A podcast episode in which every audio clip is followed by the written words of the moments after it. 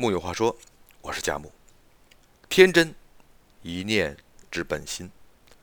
偶然间读到樊小纯写给木心的《借我》，甚是喜欢。借我后天长成的先天，借我变如不曾改变，借我素淡的世故和明白的愚，借我可预知的险，借我悲怆的磊落，借我温软的鲁莽。和玩笑的庄严，我想这写的大概就是借我人生如初见，天真无邪，做赤子吧。纵然经历尘世风霜，仍愿保有一颗赤子之心，便如不曾改变，执拗的以天真拥抱世界的温暖与薄凉。涉世越深，见过人世的复杂与黑暗，愈知天真可贵。所以，历尽苍凉的木心说：“万头攒动，火树银花之处，不必找我。如遇相见，我在各种悲喜交集处，能做的，只是长途跋涉的归真返璞。原来人终其一生，是找回赤子的天真，回归看山仍是山，看水仍是水的境界。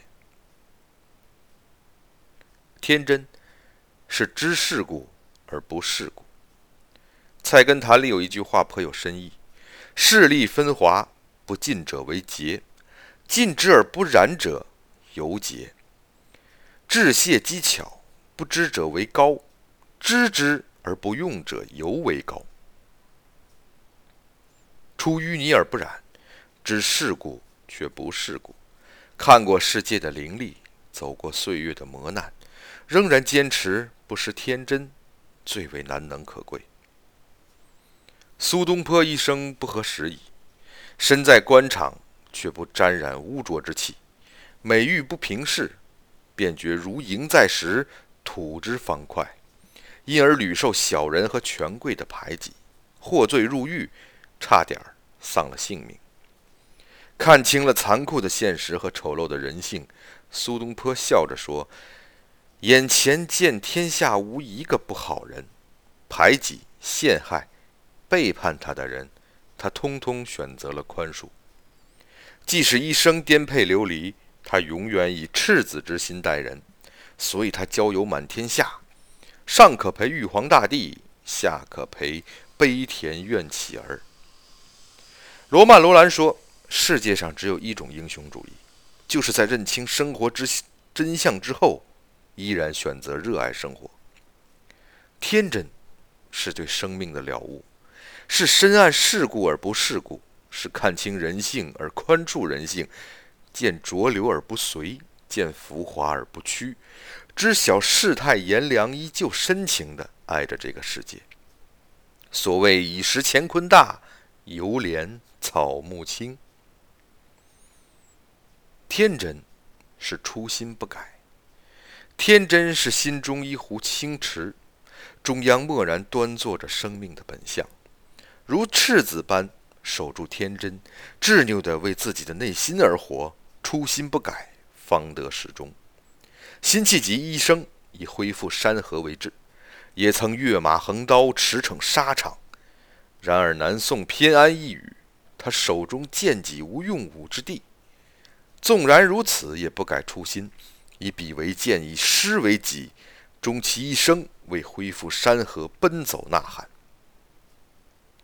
于是我们看到那个把吴钩看了，栏杆拍遍的江南游子，望着破碎的山河热泪盈眶，无数次梦回沙场，金戈铁马，气吞万里如虎。辛弃疾一生不改初心，终成慷慨悲壮的词中之龙。亦于心之所善兮，虽九死而犹未悔。任劫波历尽，任世态无常，仍然初心不改，如赤子那般忠实的为自己的心而活。天真，是童心未泯。明朝心学家李治说：“夫童心者，绝假纯真，最初一念之本心也。若夫失去童心。”便失去真心；失去真心，便失去真人。丰子恺也认为童心不可失。我初尝侍卫，看见当时社会的虚伪骄淫之状，觉得成人都已是失本性，只有孩子天真烂漫，人格完整，这才是真正的人。翻看丰子恺的漫画，有孩童风筝、蟋蟀、小猫，如一缕月光盈盈入怀，心境顿时豁然开朗。若不是怀有一颗童心，怎能做出如此天真烂漫的画作？有天，一片白桃花瓣落在画稿上，丰子恺望着花瓣，心中自问自答：这分明是从我家的院子里的白桃花树上吹下来的。然而，有谁知道？它本来生在哪一枝头的哪一朵花上呢？窗前地上白雪一般无数的花瓣，分明各有其故枝与故萼。谁能调查其出处，使它们重归故萼呢？不失童心，故对世界充满好奇；不失童心，故眼中万物皆有灵；不失童心，故对万物温柔以待。天真，就是童心未泯。岁月永远年轻，我们日渐老去。天真是我们对抗时间的方式，也是千帆过尽的回归。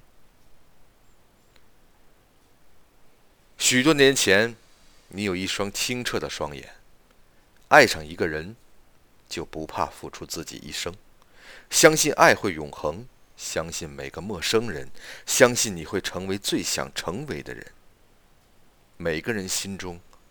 都住着曾经天真的自己。愿你漂泊半生，归来依旧天真。木有话说，我是贾母，咱们下回再会。